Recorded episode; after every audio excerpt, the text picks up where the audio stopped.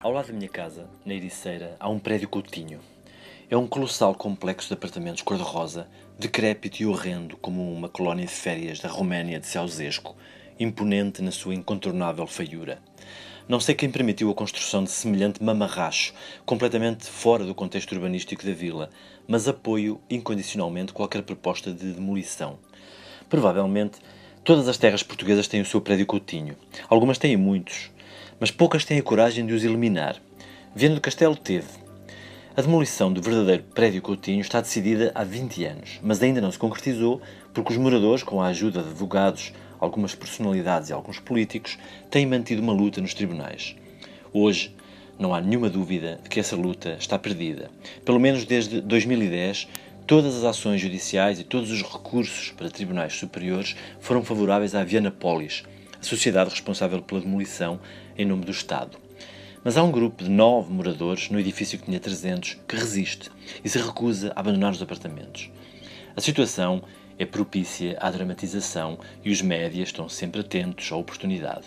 Esta semana, provavelmente, veremos os últimos episódios deste folhetim, com os nove moradores, alguns deles idosos, a tentarem sobreviver sem eletricidade nem água em casa, sem poderem sair para comprar alimentos. Alguns a içarem comida clandestinamente pelas janelas, com auxílio de cordas e baldes, outros a jurarem que só sairão à força, para depois acabarem inevitavelmente por desistir, vencidos e humilhados.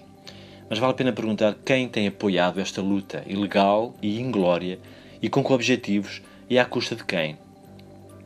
Aparentemente pela simples razão de que a Câmara Municipal de Viana do Castelo é do PS e o governo que aprovou a demolição no ano 2000 ter sido de António Guterres, com José Sócrates como ministro, parece que a direita portuguesa está ao lado dos moradores resistentes do prédio Coutinho. Chega a ser cômico ver comentadores que nunca sequer repararam numa luta de moradores despejados ou de habitantes de bairros sociais sem condições, agora a defenderem com grandes emoção e fervor revolucionário os moradores da classe média do prédio Coutinho. Há cerca de um ano, houve até um grupo de personalidades liderado por um arquiteto do Porto e dois antigos presidentes do CDS-PP, que enviou à Direção-Geral do Património um pedido para a classificação do Mamarracho Coutinho como bem imóvel de interesse público. O pedido foi, obviamente, recusado por o imóvel não ter qualquer interesse público.